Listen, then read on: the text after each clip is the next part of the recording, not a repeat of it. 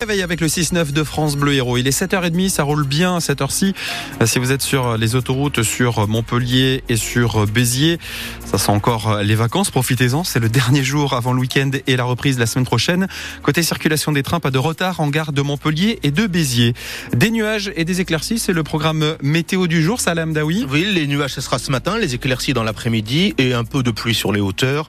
Pour les minimales, elles seront comprises entre 3 et 9 degrés et les maximales. Euh, euh, à Béziers, il fera 12 degrés. À Montpellier, Lunel, 7 et Agde, il fera 13 degrés. Le salon de l'agriculture ouvre ses portes demain dans un contexte de crise. Et avant leur départ pour Paris, les agriculteurs de l'Hérault ont rappelé qu'ils attendent des gestes forts du gouvernement. Ils reconnaissent qu'il y a eu des avancées le fonds d'urgence versé aux viticulteurs, par exemple, ou bien la suspension de la hausse de la fiscalité sur le GNR, le gasoil non routier.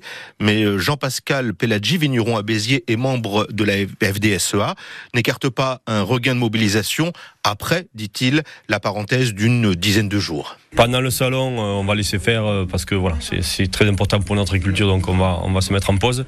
Il faut que les, distributeurs soient, soient lourdement impactés financièrement, sinon ils changeront pas de, de méthode. Ben nous, on a contrôlé vendredi dernier à Leclerc-Béziers, on a trouvé du, vin euh, espagnol dans le rayonnage vin Languedoc avec une étiquette quasiment similaire. C'est pas une erreur parce que sur le code barre, il y avait écrit Merlot vin d'Espagne. Donc voilà, c'est qu'ils l'ont mis là sciemment et ça, c'est une fraude caractérisée. Selon ce qui va en sortir ou pas, on est prêt après salon, oui, bien sûr, à, redémarrer sur des actions peut-être un petit peu plus d'envergure ou un petit peu plus dures s'il faut. Et sans attendre la fin de ce salon, des agriculteurs de la coordination rurale ont prévu de bloquer la base logistique du système U de Clermont-Lérault ce matin. Un blocage qui pourrait, disent-ils, durer toute la journée. Après la mort d'un piéton de 28 ans à Moguio en pleine nuit le week-end dernier, l'automobiliste qui l'a renversé est mis en examen pour homicide involontaire et délit de fuite, selon nos confrères de Midi Libre.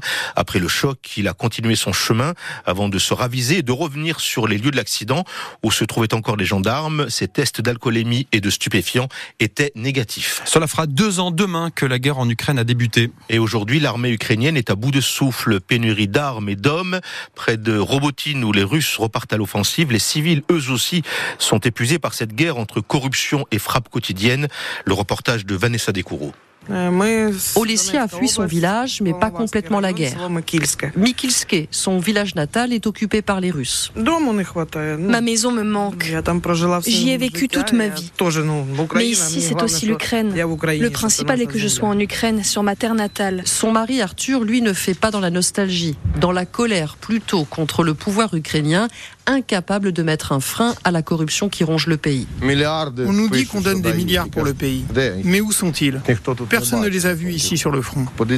Regardez dans quelle voiture nos gars circulent. Ils ne peuvent même pas ramener leurs frères d'armes du front. Parce qu'ils n'ont rien pour le faire.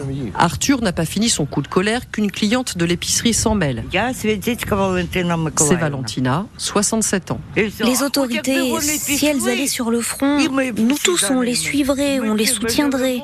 Les garçons qui sont ici, ça fait mal de les voir quand ils reviennent du front. Ils sont à bout de force.